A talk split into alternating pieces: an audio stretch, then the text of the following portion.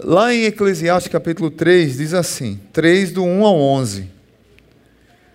Para tudo há uma ocasião certa. Há um tempo certo para cada propósito.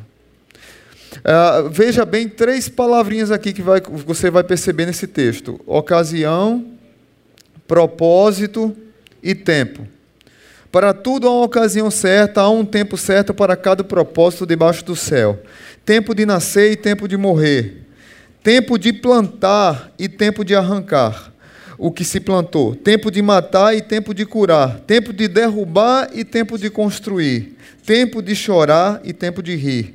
Tempo de prantear e tempo de dançar. Tempo de espalhar pedras e tempo de ajuntá-las tempo de abraçar e tempo de se conter, tempo de procurar e tempo de desistir, tempo de guardar e tempo de jogar fora, tempo de rasgar e tempo de costurar, tempo de calar e tempo de falar, tempo de amar e tempo de odiar, tempo de lutar e tempo de viver em paz.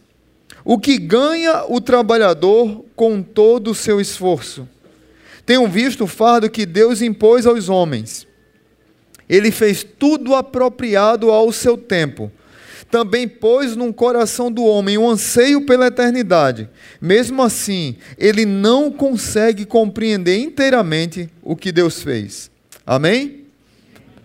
Que texto. Talvez eu gosto de ler esse texto, refleti-lo, geralmente no meu aniversário. Quando eu fiz 40 anos, eu tava, quando eu fiz 30 anos, eu entrei em crise. Eu disse: Meu Deus do céu, eu vou fazer 30 anos.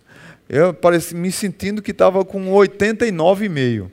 Ah, que não quer dizer nada, 89,5 é novo. Amém? Amém? Irmã Helena disse que não, né, irmã Helena? É não, né? Mas quando eu fiz 30 anos, 30 anos eu entrei em crise. Esse texto me confortou. Quando eu fiz 40, eu achei que estava novo.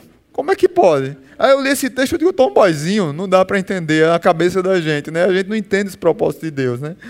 Mas tem três situações aqui, é, nesse texto, tempo, que você vai ver algumas vezes. Se você puder ficar com a sua Bíblia aberta, a gente vai fazer uma reflexão rápida. Mas tempo é a ideia de cronologia a ideia do cronos mesmo, da palavra cronos, que, que marca o horário é, de começar e terminar. Há tempo para tudo, há hora para tudo. Ah, nós vivemos numa geração que tudo é, fala sobre tempo. Quando as pessoas lhe convidam para fazer alguma coisa, você sempre diz assim: Eu não tenho tempo. E as pessoas não têm tempo de cuidar dos filhos, não têm tempo de ser marido, não têm tempo de ser esposa, não têm tempo de participar da igreja, não têm tempo de servir, não têm tempo de visitar alguém. É essa ideia do Cronos. Outra palavra que é usada muito aqui chamada ocasião. E a ideia de ocasião aqui também é a ideia de tempo, mas é a ideia de oportunidade, é a ideia do kairos do tempo apropriado, é você não desperdiçar a oportunidade de você você tem que, você tem que entender que tudo na vida tem o tempo cronos e tem o tempo de oportunidade que nós não podemos desperdiçar. É a oportunidade de fazer uma compra é, de um apartamento, é a oportunidade que o pastor Arthur teve aqui com a minha ausência, de ele amadurecer no ministério pastoral, como ele falou, é a oportunidade que Amanda falou aqui, de aproveitar sua juventude, é, de entender que precisava abrir mão de um emprego, que ela, ela, ela conversou comigo antes, faz uns três anos a gente conversou, dois, três, mais ou menos isso, né? Quando ela saiu do emprego, ela falou comigo, eu fiquei assustado, eu disse, meu Deus do céu, com esse salário ela vai sair daí.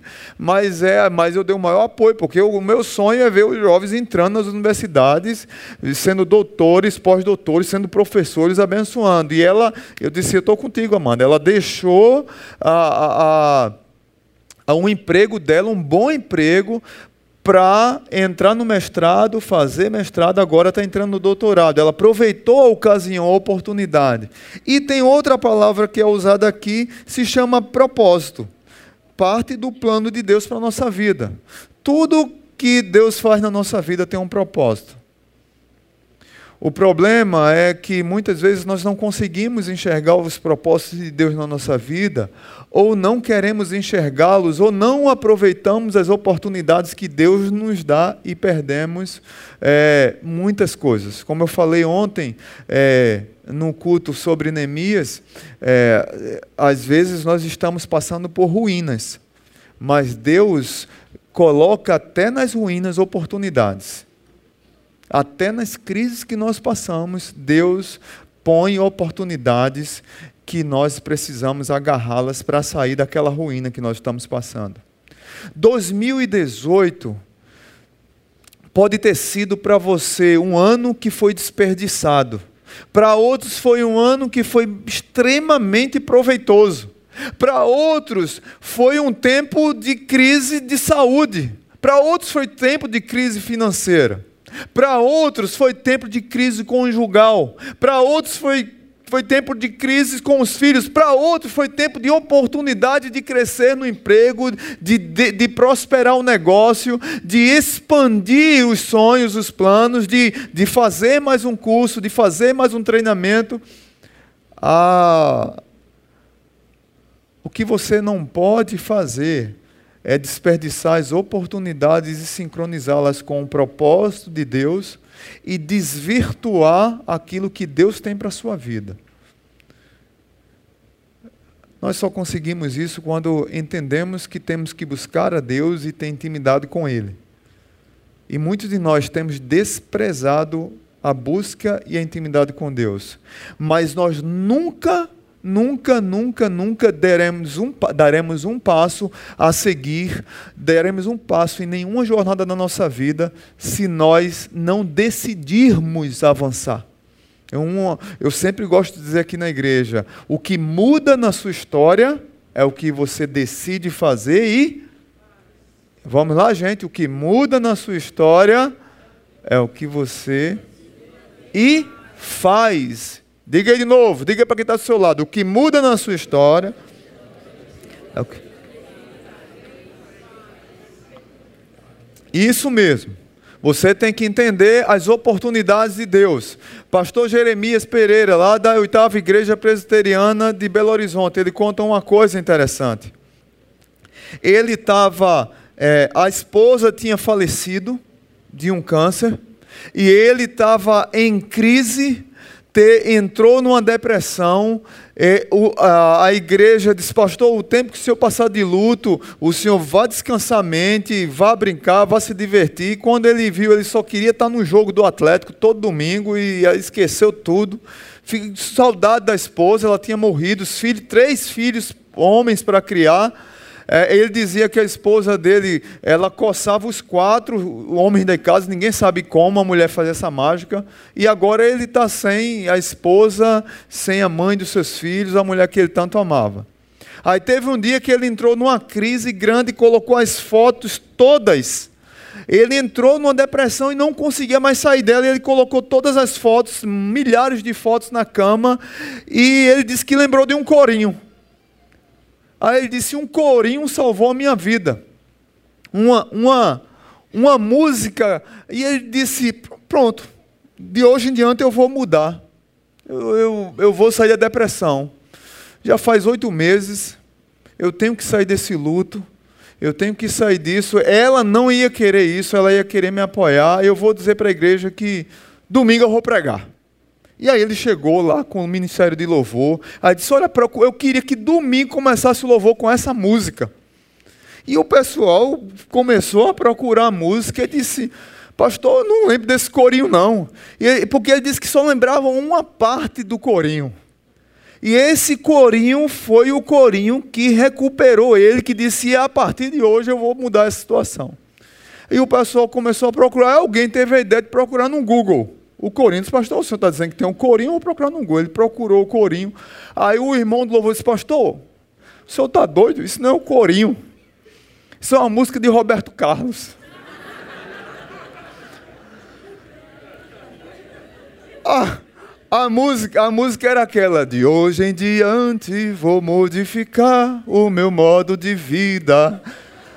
Aí ele disse que só lembrava dessa parte do corinho e a outra parte era: Ah, por isso que eu vou mudar, cansei de esperar. Aí ele disse, ele só lembrou essas duas partes, mas ele disse, eu vou decidir mudar. E ele queria que fosse esse, que ele, ele, mas rapaz, eu não acredito. Ele, eu queria cantar na igreja domingo essa música, que é um corinho. Eu tinha, tinha certeza que era um corinho. Ah, então, o que eu quero dizer aqui com isso é que ele aproveitou a oportunidade que Deus deu a ele, com o corinho do irmão Roberto Carlos, para que ele pudesse sair daquela situação.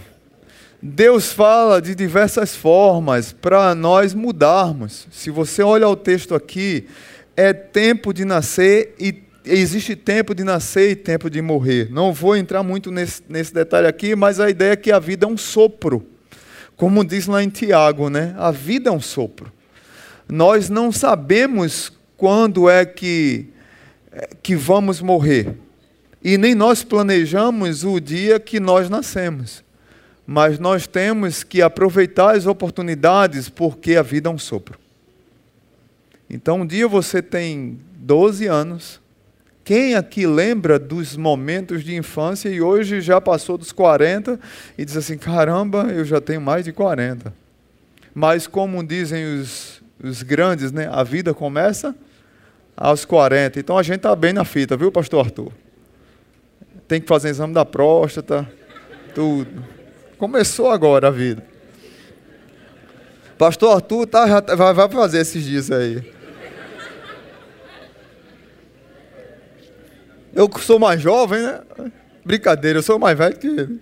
Eu não sei não, quem é mais velho? Eu tô, hein? Eu tenho. Ah, é a mesma idade, tá a mesma idade. Quem acaba. Vai fazer junto. Vamos abraçado.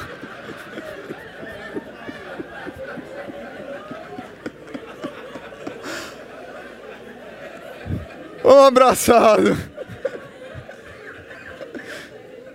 Misericórdia. Mas é tempo também de plantar e arrancar. Acabou meu tempo já? Depois dessa acabou, né?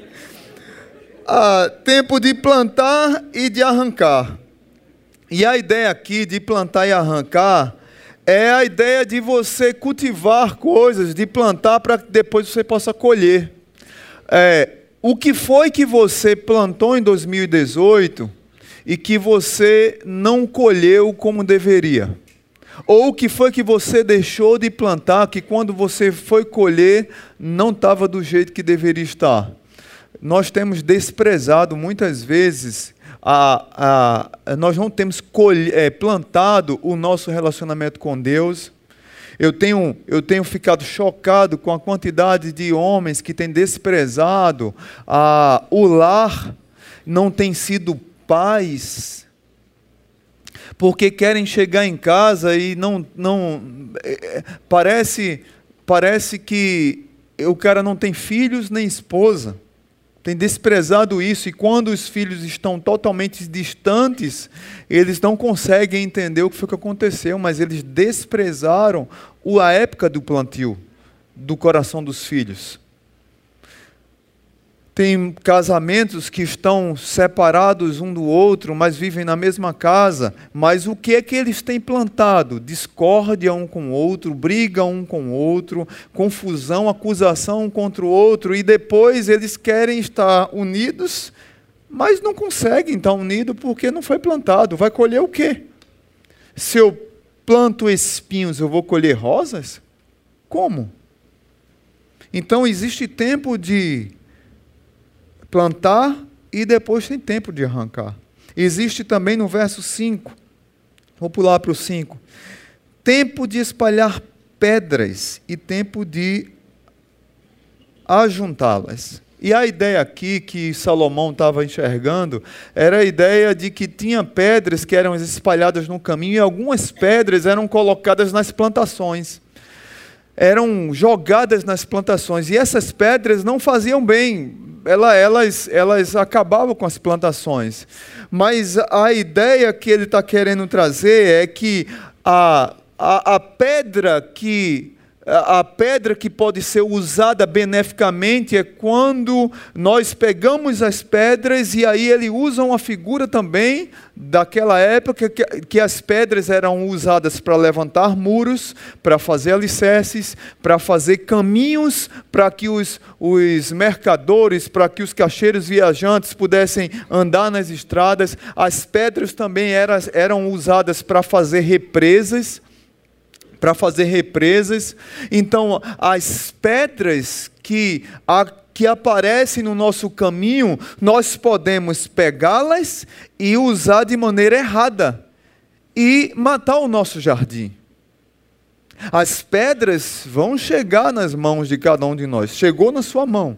2018, talvez você pegou muitas pedras nas suas mãos. Mas o que é que você tem feito com elas?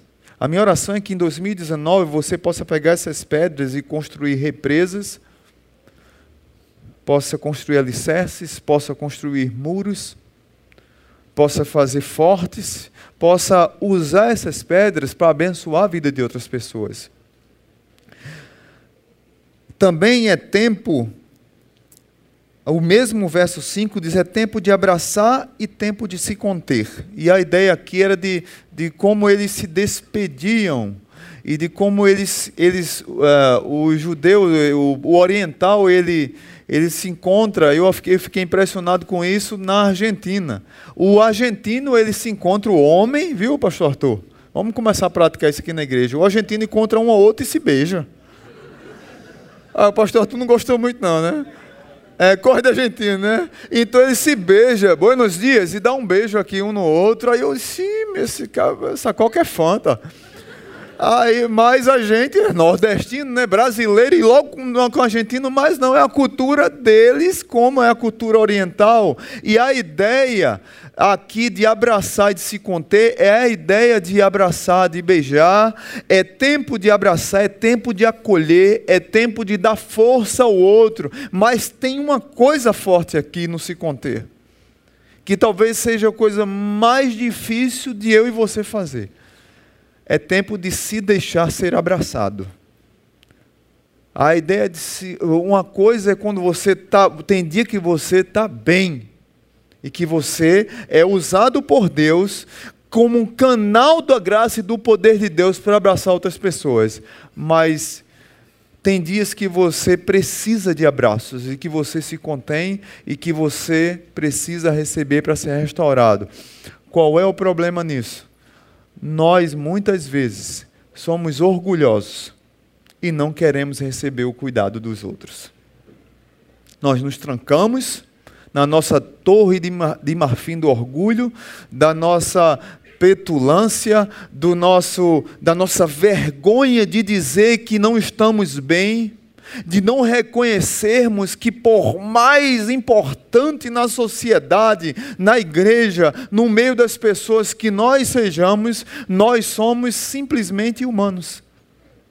E tem dia que o que nós mais precisamos é sermos abraçados e termos um ombro para a gente chorar. É tempo de abraçar, mas é tempo também de se deixar ser abraçado. Talvez 2018 foi um tempo que você abraçou muito. Talvez foi um tempo que você chegou na vida das pessoas com seu jeito carinhoso de você dar uma palavra de ânimo, mas talvez Deus está começando a alertar você que você precisa acalmar o coração e deixar aquelas pessoas que te amam lhe abraçar e dizer: Olha, agora é hora de eu te ajudar e de você se render ao cuidado de Deus. O problema é que nós não nos rendemos. Você lembra aquela história da maca? De João Marcos capítulo 2, aqueles amigos que põem um amigo na maca, veem que a casa que Jesus está está lotada e eles abrem um buraco em cima e põem o amigo embaixo. Eles levantam, é, os caras foram fizeram uma engenharia fantástica. Levantaram a maca lá para cima da casa, destelharam, fizeram um buraco e colocaram o, o, o, o, o doente diante de Jesus.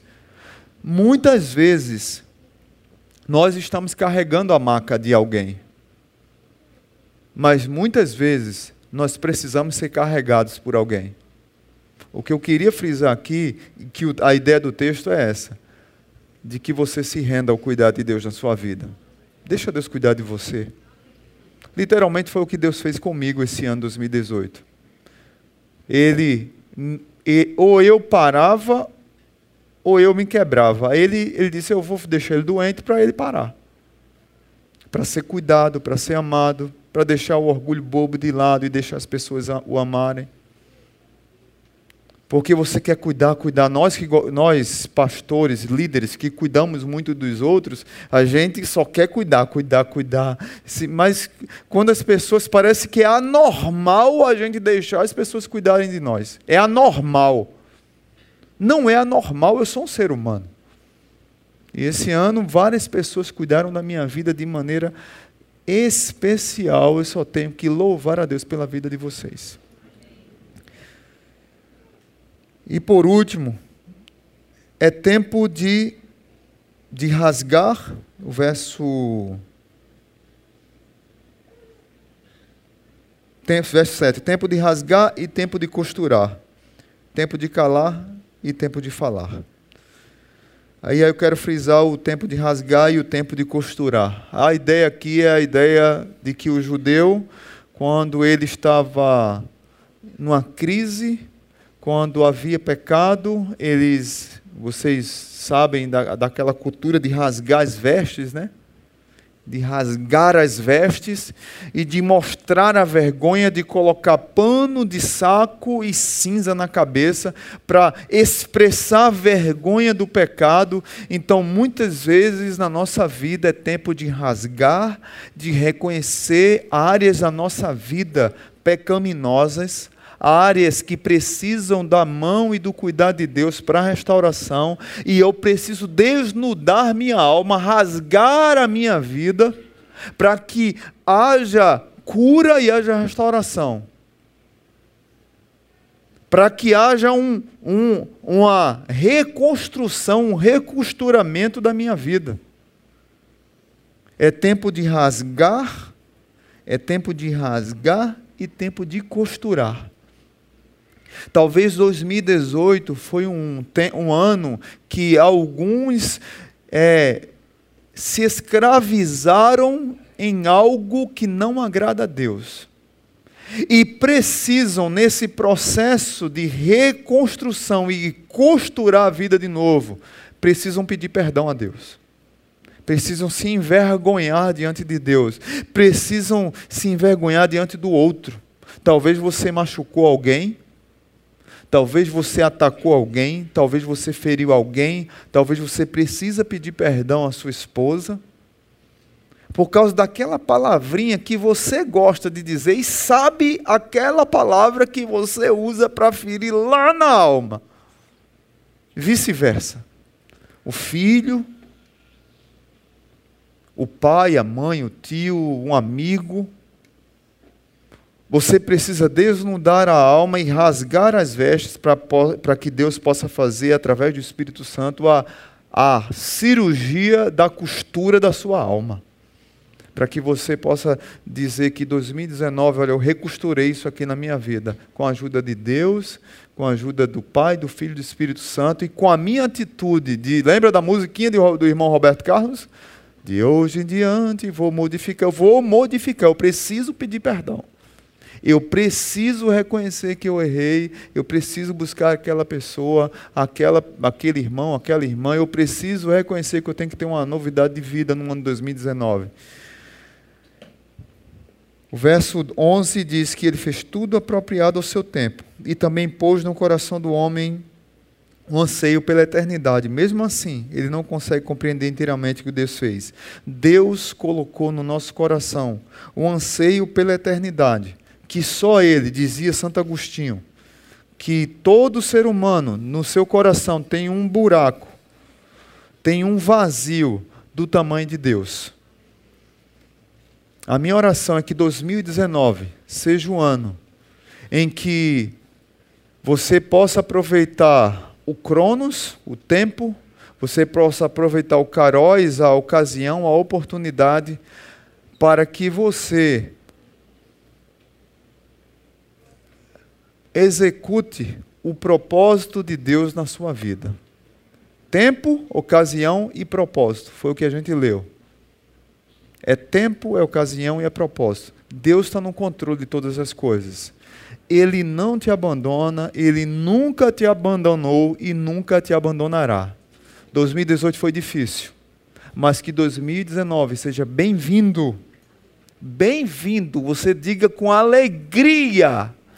2019 por mais difícil, negro que talvez para alguns possa parecer, você tem que dizer assim para ele: seja bem-vindo em nome de Jesus. Ele não diz assim para o visitante? Então é um visitante que está chegando. Seja bem-vindo, porque eu quero aproveitar o tempo, a oportunidade e o propósito de Deus na minha vida. Que assim seja na minha vida e na sua. Amém?